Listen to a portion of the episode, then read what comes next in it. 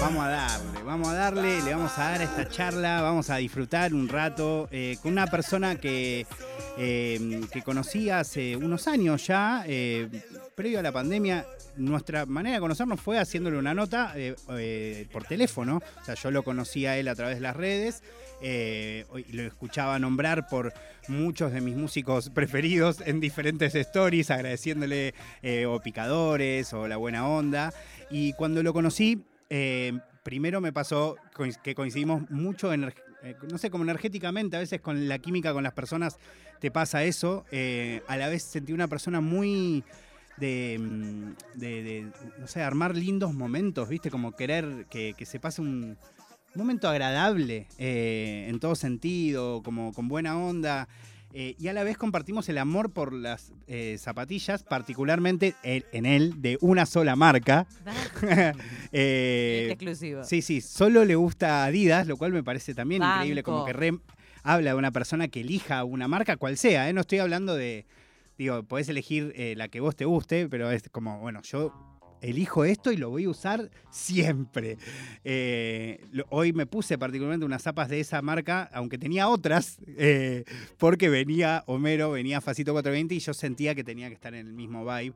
Así que, mm, bueno, Homero, muchas gracias por haber Uh, venido. gracias, es amigo. un re placer. Gracias por invitarme, gracias por la invitación, gracias chicos. Eh, nada, sí, obviamente las zapatillas Adidas desde un inicio las vengo coleccionando hace un montón de tiempo. Cuando me vine de Perú a, a Buenos Aires dejé muchas zapatillas eh, en Perú y nada, me vine acá y comencé de nuevo toda la colección. De a poco, de a poco. Eh, pero bueno, nada, gracias por invitarme al programa, es la primera vez que estoy al aire, así que vamos a hacer, nada, vamos a charlar un poquito de lo que quieran preguntarme. Sí, bueno, quiero arrancar un... traje cositas para ustedes, para Eh, bueno, ahora... Comencemos, comencemos a por ver, acá. viste, ya quieres generar un buen momento. Me gusta, me gusta. Eh, Homer, primero quiero saber un poco qué te trajo a, a Argentina. O sea, ¿por qué aparece Argentina como radar en tu, en tu vida? Que, que lo termi- Yo ¿Y por qué lo terminás eligiendo como tu casa? Claro, yo trabajaba en agencias de publicidad en Lima, eh, más o menos tenía como 26 años. Y yo trabajaba en una de las mejores agencias de publicidad, eh, era jefe de diseño, estaba a cargo de una área.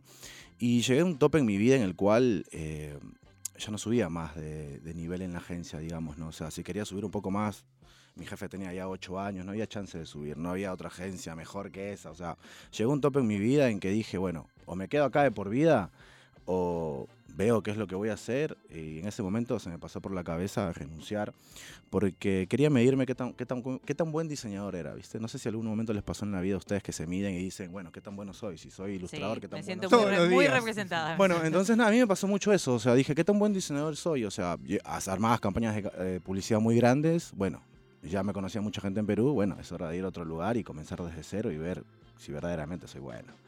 Entonces nada, agarré todas mis cosas, renuncié al trabajo y me vine con mi mejor amigo.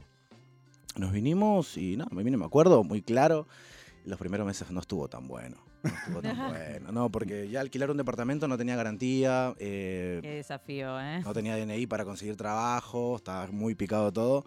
Eh, pero bueno, como todo en la vida, le super la vuelta. Comencé a trabajar con páginas freelancers de diseño. Eh, estuvo bueno porque facturaba mucho. Yo soy diseñador. eh, mi fuerte es hacer webs y aplicaciones.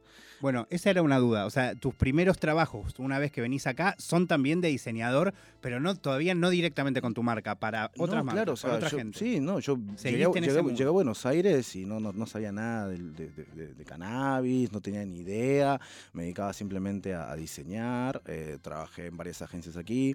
Ah, todavía tampoco cultivabas. No, no cultivaba Ah, ni tomate, bueno, no, no, bueno. nada, claro, Nada. estaba cero, cero. Y comencé a trabajar en agencias de publicidad y nada, después, a mis 27 años, llegué a trabajar en una agencia de publicidad, fui director de arte general, manejaba como 30 personas a mi cargo, toda el área que era tele, BTL y digital, y ahí comenzó ya casi la movida de, de- de activar algo canábico, ¿no? O sea, yo comenzaba a consumir cannabis, obviamente, porque, bueno, nada, me activa mucho eh, la parte creativa cuando trabajo, me enfoca mucho también.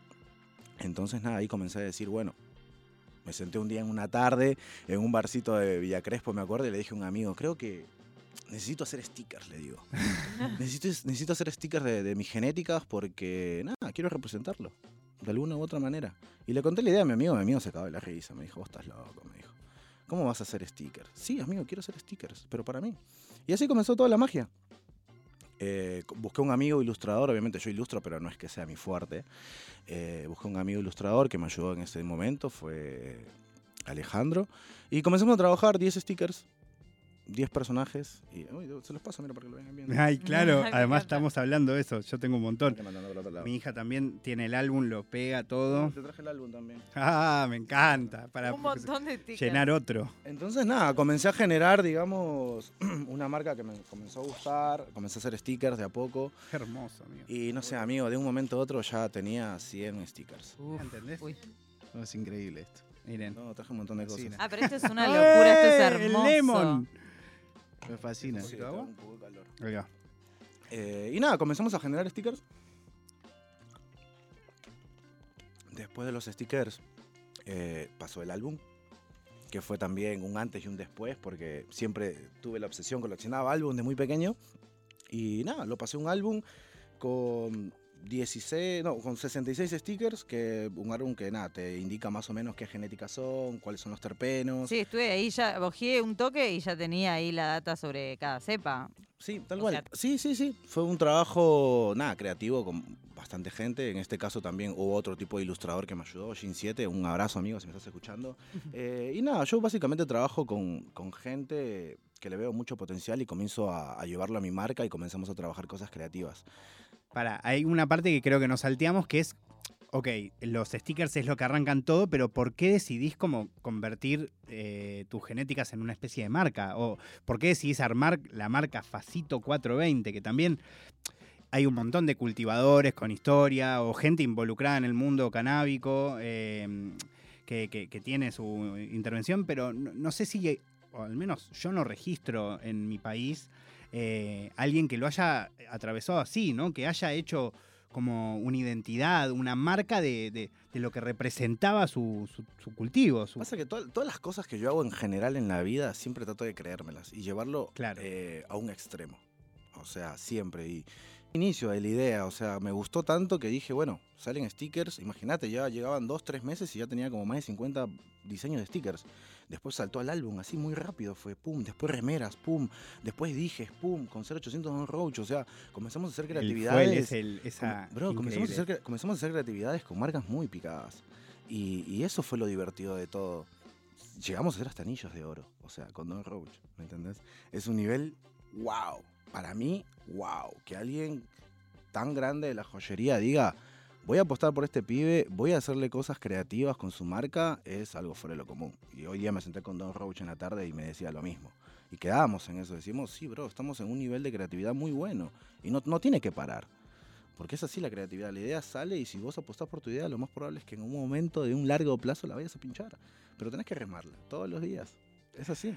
Ahora, eh, ahora quiero también, eh, hoy cuando decía que ibas a venir, eh, decía que por ahí podíamos hablar un poco de hip hop, porque más allá de tu gusto personal, tu musical, de hecho te pedí que eligieras dos canciones y me dijiste, vamos a darle, que es la que estábamos escuchando recién de Easy y Givenchy Eduki, que la vamos a escuchar en un rato, pero a la vez tu relación con el, con el mundo del hip hop es bastante, no sé, para los que nos gustan las canciones y seguimos determinadas historias, qué sé yo, tus genéticas aparecen en, se nombran en temas, ¿entendés? Como ni hablar de que vos apareces en varios videos. Eh, pero, pero digo, me, interesa conocer un poco de ese vínculo, porque además debe ser bastante, eh, nada, un poco como con lo que decís de los anillos, debe ser flashero. Sí, e, es muy flashero en verdad, pero yo trato de mantenerlo muy, muy tranquilo en verdad. Conozco a mucha gente, digamos, que hoy en día está muy, muy pegada pero yo siempre los trato bien, trato como unos amigos, eh, siempre con respeto y siempre la buena onda y nada, trato de no, de no incomodar a la gente, de, de, de, ayudarlos. O sea, la última vez, justo me acuerdo, me senté con el demente, un abrazo amigo, que ahora está en uno de sus proyectos muy piolas. Y en una tarde así, charlando, lo activé. Activé, o sea, tenía un, trabajo, un proyecto que no lo venía haciendo y charlando así, charlando, lo activé, amigo. Lo levanté. Al día siguiente el demente me llamó y me dijo, amigo, muchísimas gracias por haber venido. O sea, toda la creatividad que me tiraste, todo lo que me hablaste me hizo activar Y el chabón ahorita está comenzando a trabajar. Bueno, no sé, no puedo hablar estas cosas capaz. No, no, está Eh, bien, está empezando a... Pero está comenzando a hacer Como se conectó con su- con Exacto, sus tal proyectos. cual, de hace muchos años, o sea, y nada, me pone muy contento. Y siempre que me junto con mis amigos en general, artistas y todo, siempre les, les tiro muchas ideas, les, les- les digo qué es lo que pueden hacer con su marca, que- cómo pueden llevarlo a otro nivel. Eh, y hoy en día, nada, algunos artistas comienzan a activar, algunos artistas no, pero yo lo que absorbí en la agencia de publicidad, los 12 años que tengo trabajando en la agencia de publicidad, los aplico todos los días, o sea, en el día a día, cuando charlo con, con alguien, trato de darle una mano y trato de, nada, de estar en eso. Y después, bueno, nada, conocí a los pibes, eh, el trayecto de mi vida, eh, por el cannabis los conocí, eh, por los stickers, por los álbumes, llegaron a ellos, nos contactamos, charlamos, nos caímos de puta madre, eh, y hasta el día de hoy siguen siendo mis amigos. Yo a veces no lo puedo creer, te lo juro, pero es muy divertido. Claro, porque además también los conociste en un momento muy iniciático para tu vida en Argentina e iniciático para su vida Sí, musical. cono- yo los conocí a ellos eh, casi saliendo del, del quinto escalón.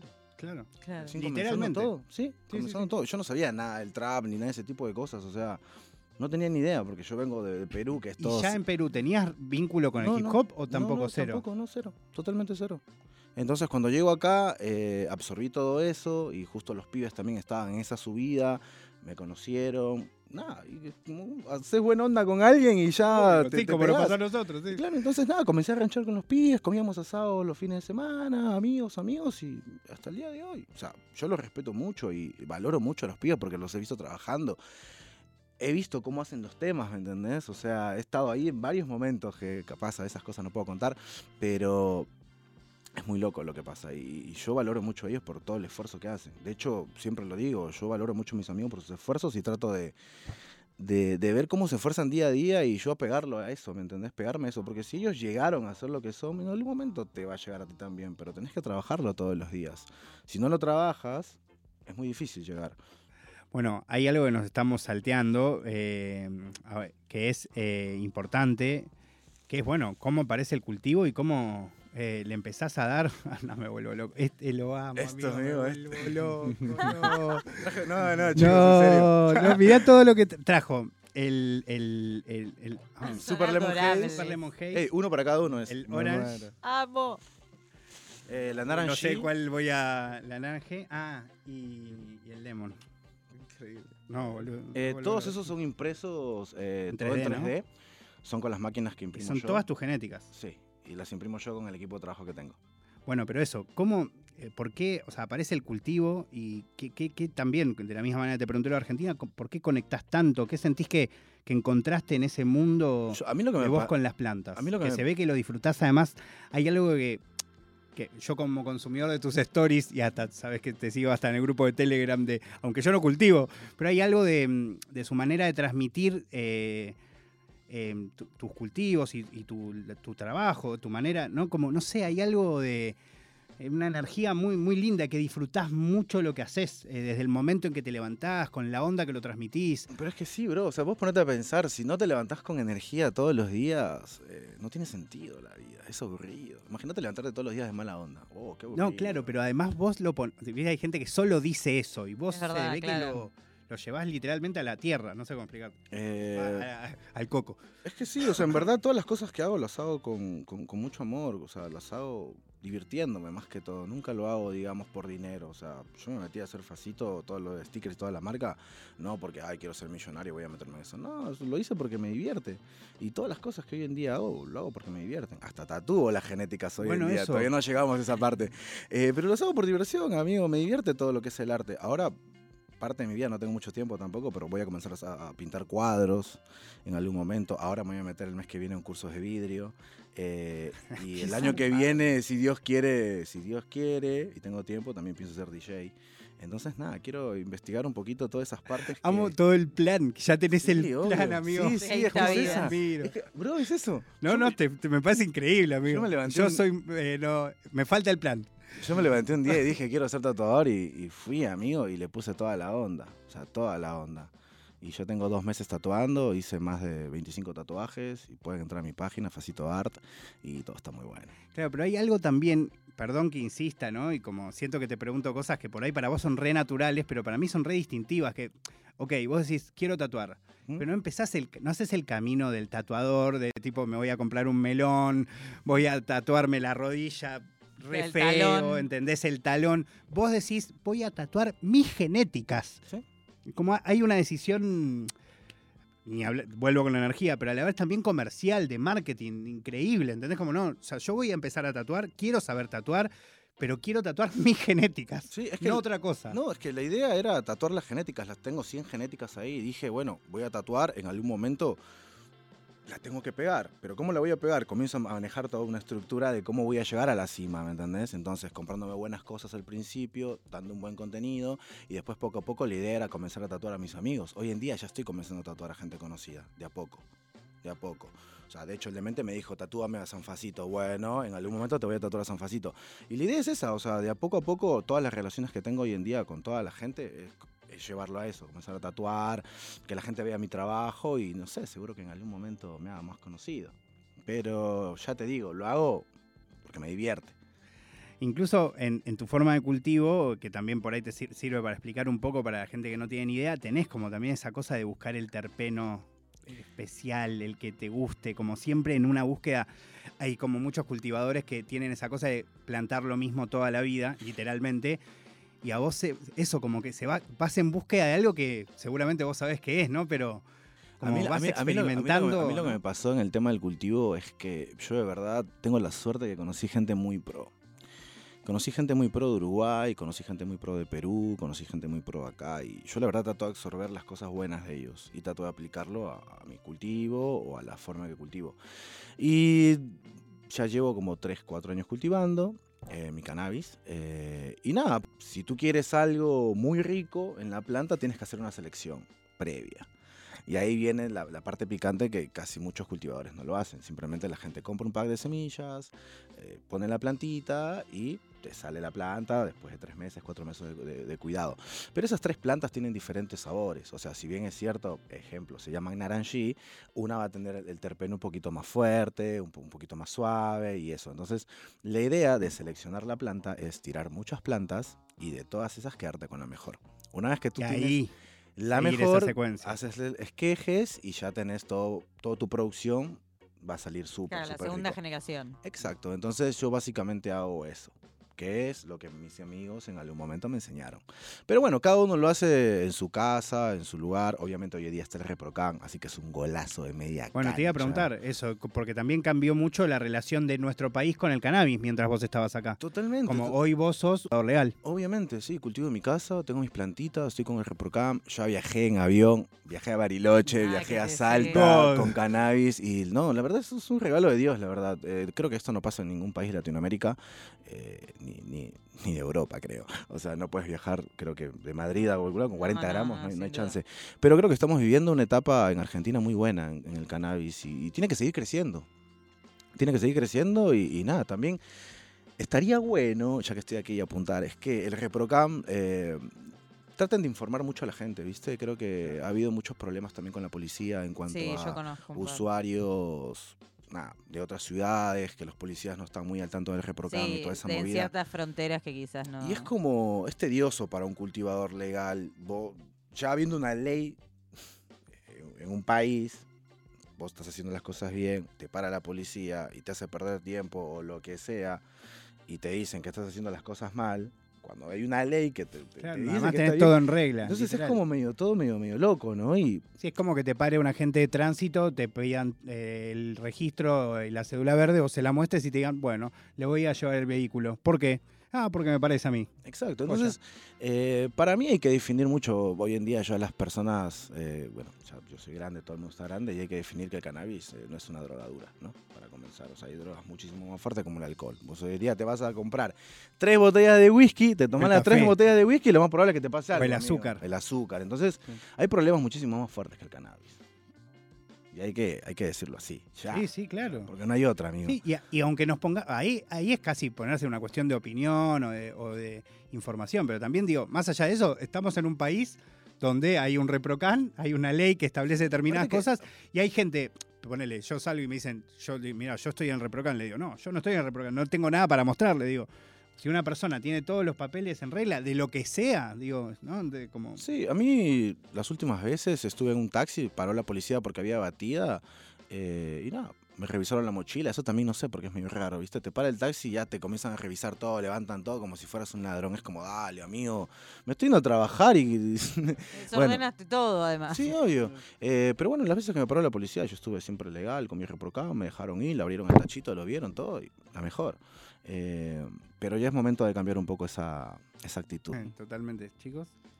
Eh, yo quería preguntarte, porque mencionaste que habías conocido gente pro de Uruguay, de Argentina, de Perú, que nos cuentes un poco eso que vos mencionaste de, de- de qué cosas te quedaste buenas de ellos, quizás en, en lo que tiene que ver con la industria, más allá de la, de, la cultivación en particular. ¿Hay alguna cosa que te haya impactado de cada comunidad de cannabis? Eh, cada uno creo que tiene su forma de trabajar. En Perú no, cultivan tanto, o sea, cultivan cannabis, pero más en exterior, digamos. Yo lo que aprendí, digamos, de Perú fue eh, la manera en cómo extraen la planta para hacer BHO y todo ese tipo de cosas, que es otro tipo de extracción. Aprendí mucho de eso, de ellos, creo que están a un nivel muy, muy top.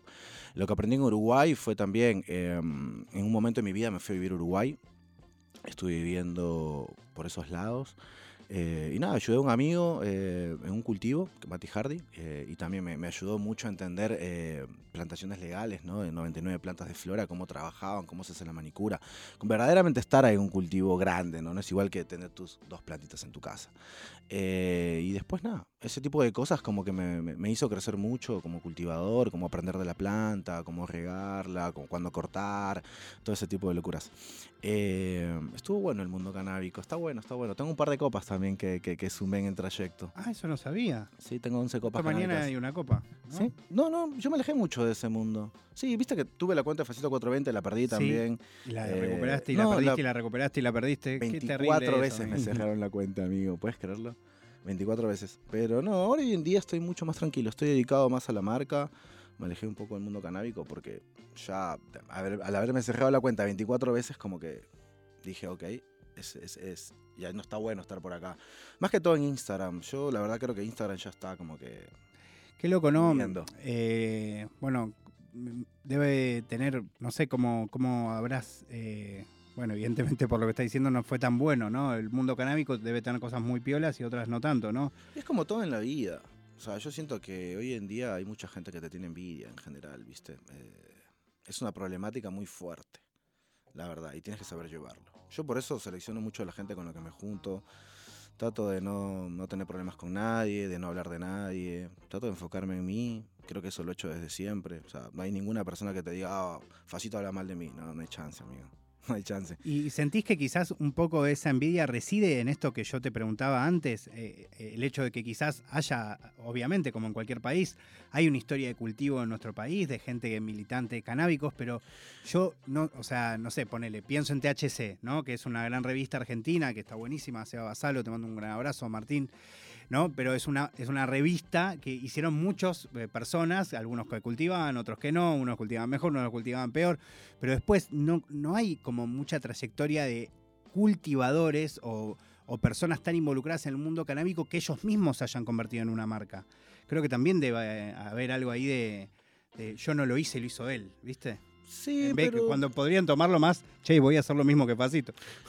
Hoy en día ya hay mucha gente, digamos, que, que se copia de las cosas que hago, o sea, en buen sentido de la palabra, ¿no? No, No, no, sí, solamente, que te toman de referencia. no solamente, digamos, en cuanto a, a- a la genética, sino en cuanto a diseño también. O sea, yo diseño para marcas hoy en día. Tengo como siete marcas en el ambiente canábico que yo les diseño. Mirá. O sea, les llevo el contenido. Todo, le, le abro toda la parte creativa, les armo todo el FIC y toda la locura.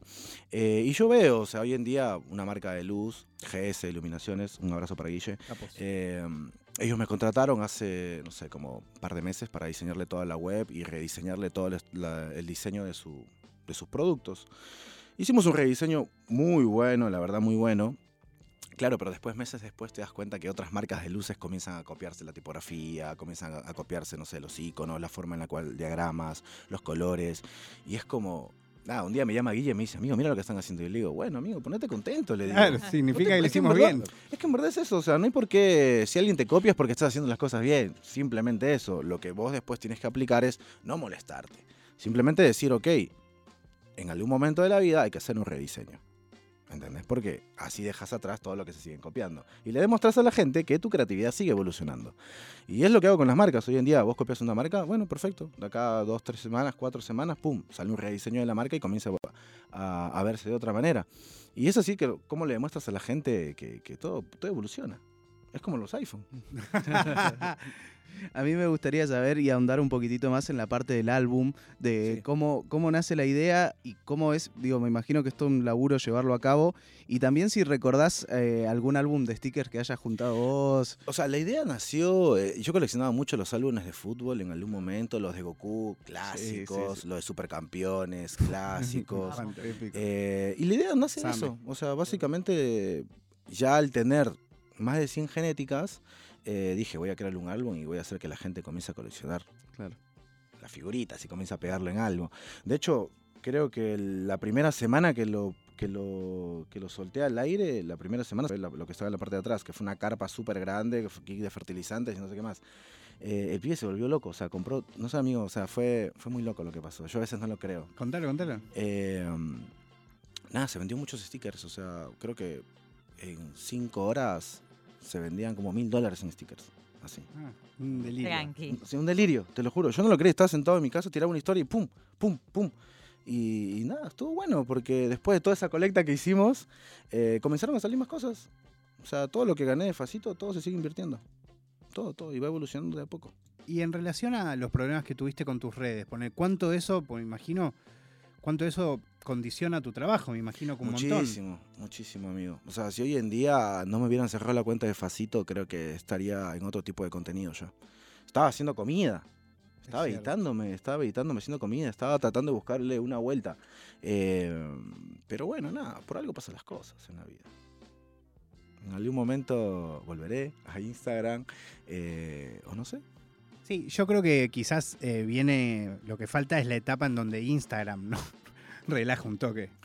Yo Más allá sí, de la cuestión es de las no- denuncias, es que, eso es un garrón, porque no- evidentemente hay gente que denuncia y ahí es donde hay que también pensar, ¿no? Por qué esa gente hace esa denuncia, porque además son personas que en general están en ese mismo mundo, que a la vez sufren eh, lo mismo y que por supuesto eh, no les viene para nada bien que haya restricciones en relación a la temática que aman, o sea, es totalmente delirante, pero fuera de eso sí hay algo de Instagram teniéndose que relajar con algunas temáticas, entiendo que por ahí en algunos países no lo hagan, pero quizás hasta tener la diferenciación de, mirá, en tal país hay una, un reprocan que es legal, tipo ahí no, no, no, o sea, no vamos a seguir adelante con, no sé, bajar cuentas porque hacen consumo, eh, digo, alusión al cannabis, perdón. Sí, el yo por lo que veo y entiendo, porque tampoco trabajo en Facebook como para decirte algo certero de qué, qué es lo que pasa, pero para mí, o sea, no es que Instagram, digamos, te baja la cuenta, la gente te baja la cuenta. O sea, nos juntamos 15, 20 personas, comenzamos a, den- a denunciar una cuenta, lo más probable es que en 2, 3 días la cuenta esté baja. Es así de simple. No hay tanta ciencia. Y no solamente me pasa a mí, le pasa a un montón de gente. O sea, hoy en día tengo muchos amigos que trabajan en el ambiente canábico, que tienen grow shows, que tienen proyectos personales, y todo está bajo. O sea, hoy en día todo está muerto. Vos entrás a Instagram y fíjate, no hay casi nadie sube contenido. Porque casi todo lo bloquean. Es muy loco, de hecho, hoy en día si alguien se pone pillo y hace una red social de cannabis, lo más seguro que la recontrapegue. Ya te tiré una por ahí. Bueno, el otro día me subí a un taxi y el chabón me mata cuando además sale de. de- como andás a ver que, ven uno que te empieza a decir, no sé, quizás me sintió que era fumón y me dijo: eh, si quieres fumar, puedes fumar, ¿eh? Sí, no, tranqui, no, fumo. Cannabis, eh, lo que sea, tipo, me empieza como, no, como agregar cosas. Lo único que no se puede, no sé, no sé, la, la verdad que me dijo, pero. Y de repente me dice el tipo, me dice, no, yo le digo, la verdad, que si eh, de alguna manera hicieras publicidad en tu taxi de que en tu taxi se puede fumar, Golazo de media cancha. Amigo. Yo lo llamo todos los días. A casa Uber. Pasame el número, por favor. Es que sí, bro. Es que hoy en día se está volviendo. solo reprocan. ¿Entendés? Ah, solo reprocan. Imaginá, Tráeme tu reprocan y subís. ¡Oh! Golazo, amigo. Por favor, qué buena idea, me muero. Ya ¿Por qué hacemos la flota de línea de taxi? Esa es Green Card. Hacemos la flota de pasito, amigo. Uh, amigo, ¿te imaginas? Eh, Todos los carros ploteados.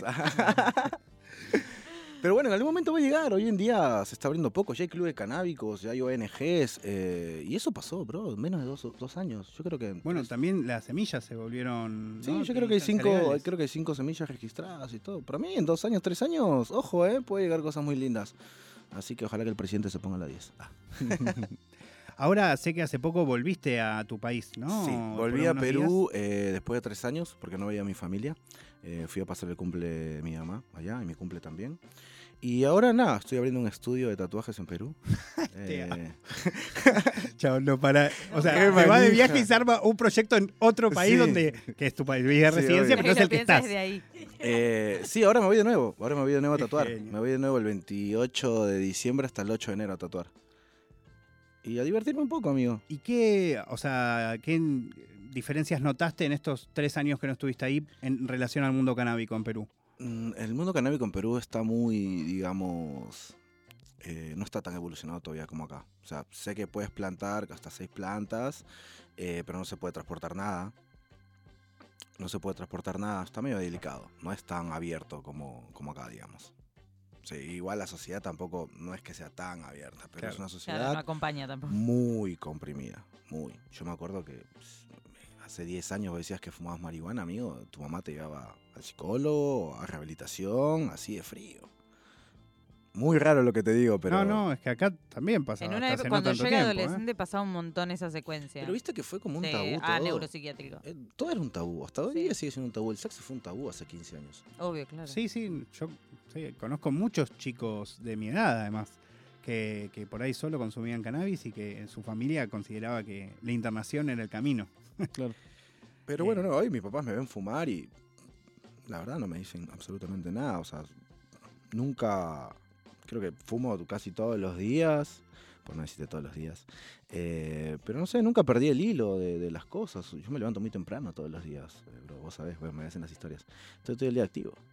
Sí, trabajás, Sí, te haces cargo de tus negocios. Tal cual. De tu hustle, como diría Plusito. Sí, sí, sí. Que, y, y bueno, ya me, ya me dijiste hasta lo que viene. Eh, en Argentina ya tenés planeado, también viene tu, tu cosa de tatuajes acá, ¿no? ¿O todavía no? Ya tengo un estudio acá. Ah, no sabía que tenías un estudio. Sí. Pensé que tatuabas, pero no sabía que tenías tu no, estudio. Ah, me yo decidí ser tatuador. Claro, claro, a las claro. dos semanas. Estoy, estoy- te pido perdón, te pido perdón. Sí, a sí, las dos semanas yo Ya tenía, tenía tu estudio, tenía claro. todo. Sí, sí, tal cual. Me perdí esa parte de la historia. Pero es lógico. Es muy loco, no, sí, es que hay que meterle onda, te lo juro. Y hay que divertirse.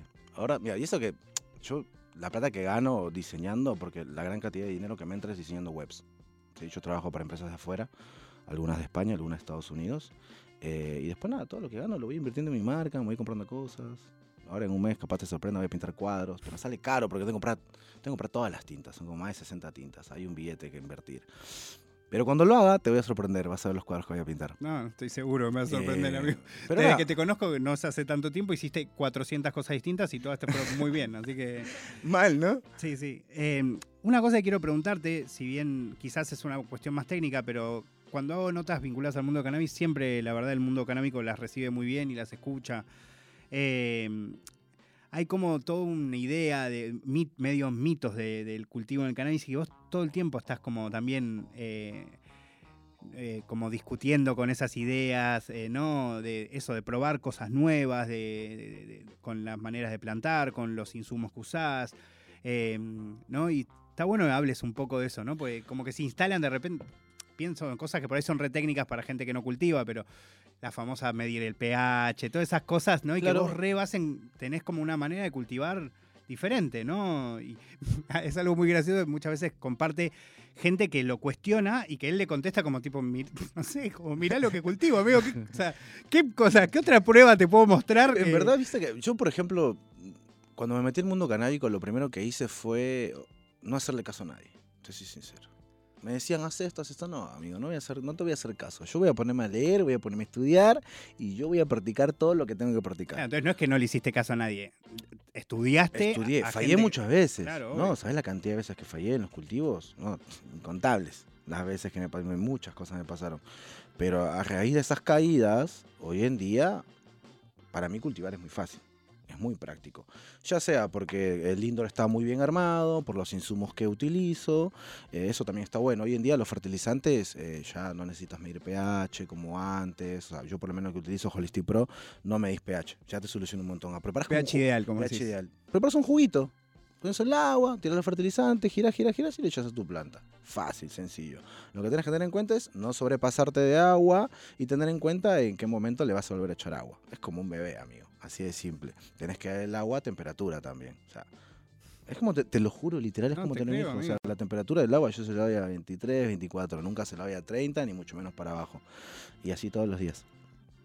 Increíble. Y después, bueno, quiero preguntarte un poco por las genéticas. Eh, quiero preguntarte cuál fue tu primer genética preferida y cómo Uh. fue cambiando eso, porque cambió mucho. Una- una de las Incluso prim- han aparecido algunas que seguro no están en sticker. Una, una de las primeras genéticas que me marcó y que le hice también un, un homenaje, porque para mí las genéticas son un homenaje de, de trabajo duro, porque es trabajo duro. No es fácil cultivar, no es. Mucha gente piensa que sí, pero es mucho tiempo, dedicación durante tres meses. Entonces, yo cada un año me doy un regalo.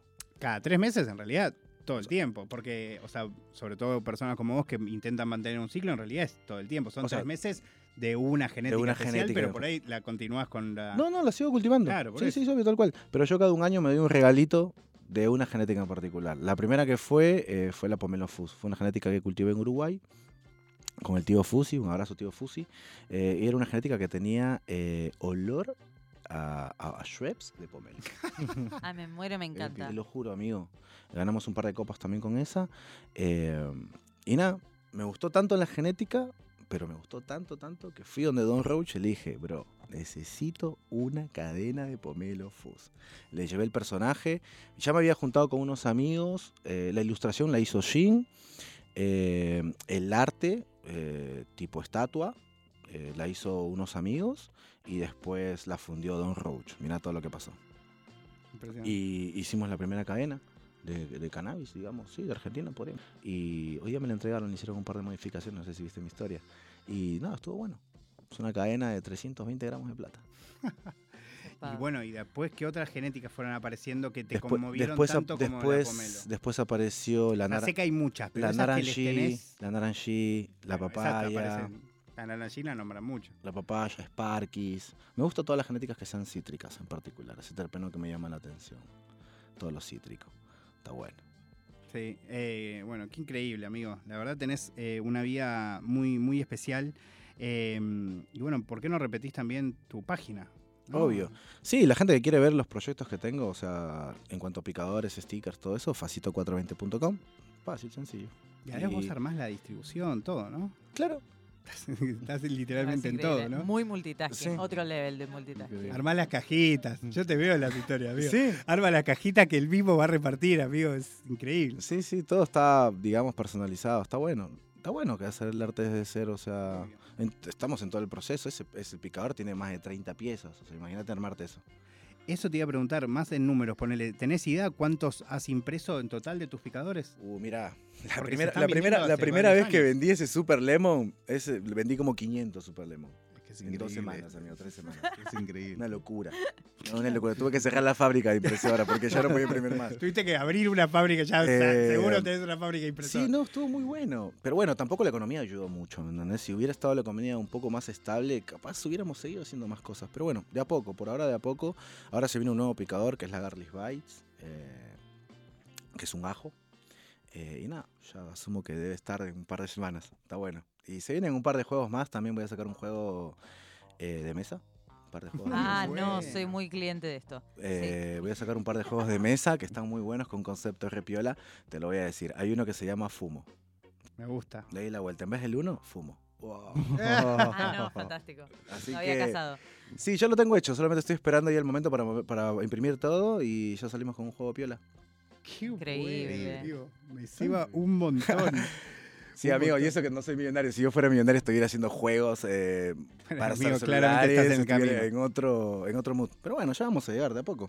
Sos millonario de experiencias igual. Verdaderamente millonario de De experiencias. conocimiento. Y de conocimiento. Pero también de experiencias. Sí. Un montón de experiencias. Sí, sí. De cosas que has vivido. Y que Eso, eso es lo que te suma en la vida, creo, al final de, de todo. La experiencia, si no. Bueno, Homer, te agradezco un montón que hayas eh, venido a, a- a charlar. eh, por los regalos ni hablar, pero sobre todo te agradezco por la buena onda. Siempre que hablamos me, me tiraste la mejor. eh, eh, así que te, te lo agradezco. Además, eh, me parece que es una persona súper inspiradora. Lo que te dijo el demente, creo que es re así. eh, Y es que es eso, o yo he tenido pocas charlas con vos y también me resultaron siempre muy eh, importantes, ¿no? Como que por ahí me decías algunas cosas que por ahí tenían que ver con tu vida, pero por alguna razón resonaban en la mía, ¿entendés? es que la idea es eso, bro. La idea es que estés bien, que te actives tus proyectos, que tengas actitud todos los días. Acuérdate de eso, es importante. Es importante. Valorar tu marca, ¿no? También, valorar tu marca, creértela, es importante también. Un Todas las, poquito. cosas, todas las cosas que hagas. Sí. Y que te alcance la plata para comprar alguna Yeezy cada tanto. Hay que trabajar mucho para comprarse Un zapas. montón, un montón, amigo. amigo. Yo me Cada quedé vez más. cada vez más. Es difícil mantener esa. sí, sí, ahora que Kanye se va de Adidas ya, No. ya va a ser cada vez más difícil, amigo. Yo te digo, comprá ahora, ¿eh? comprá ahora.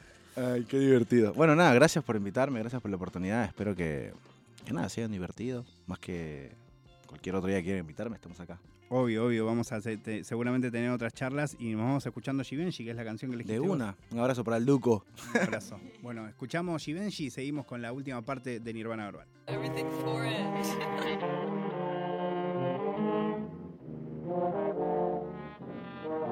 Más plata, más gato, más ropa, más pasto, más marca, más trato, nuevo deal contrato, gano y lo reparto, en pedazo exacto, no se me hunde el barco, trafico y no soy narco. Tengo a los míos hablando italiano de lunes a viernes, solo comen pasta. Tengo a mis haters diciéndome basta, modo Shinobi no es rocanata. Que se joda el sistema de casta, esfuerzo se gana y a gusto se gasta. Estábamos abajo y ahora estoy en alta, si no se corre en el duco la plata. Me voy a poner más borracho que nunca, me fui pa' Givenchy, me gasté la funda. Le escribo una barra a mi abuela difunta, ángeles me lloran mientras que me apuntan. Lo sé, estoy bloqueando que cambien de ruta. Lo odio su cara, mi cuerpo disfruta. Entro al estudio con calma absoluta. Los míos lo escuchan, dicen que hijo de puta. Funeral voy negro como Venom. Con mi double cup soy adicto al veneno. Soy 4x4, soy todo terreno. Me dicen las bestias, para esto soy bueno. Sé frontear, pero no exagero. Llega a 100, vine desde cero. Dólares desde el extranjero. Y sé que quieran ser rapero. Más plata, más gato. Más ropa, más pasto. Más marca, más trato. Nuevo deal contrato. Gano y lo reparto. En pedazo exacto, no se me hunde el barco. Trafico y no soy narco. Me voy pa' Miami, me queda cabrón. Me fui para España, me queda cabrón. Me voy para Italia, me queda cabrón. Uh, es que soy un cabrón. En esta liga yo sería Lebron. El equipo más chico lo saqué campeón. Ya van cinco años que fresco que estoy. Hago que parezca más viejo que yo. Querían que quiebre, querían que enferme. Me puse más fuerte, me puse más jefe. Me puse pa'l cheque, me puse pa'l F. Los diamantes viví la zapa con reflex. Si me ven creído que soy argentino. Si ven mi ropero, parezco italiano. Cuenta más alta que Montes Andino. Si tengo más fe que todo el Vaticano. Nos llevamos todo, por eso venimos. La ropa, los culos, los kilos, logramos. Le di 360 a la vuelta al destino. Subí, lo logramos. Mi chica también usa Jordan. Y le gusta pasear en la alfombra. Y le gusta dejarlo a la sombra. Fuck that, lo tuyo a lo mío no lo nombra. En la zapa tengo un par de cobras. Le canto a la Sandra como a Donda. Espero que Kanye me responda. Y los míos esperan otra ronda. Fuck that, mi chaleco Moncler, esa prueba de bala. Bowling, la liga soy dos y en. Estamos bien, estamos trendy. Comparte yo compro un Bentley. Si me tiran no me ofendí. Llego al hotel no le gusta el humo, pero lo en friendly. Es el Duco, you know, ya supiste, mami. Espero que hayan disfrutado temporada de reggaetón. Temporada de Diablo con mi Zoom.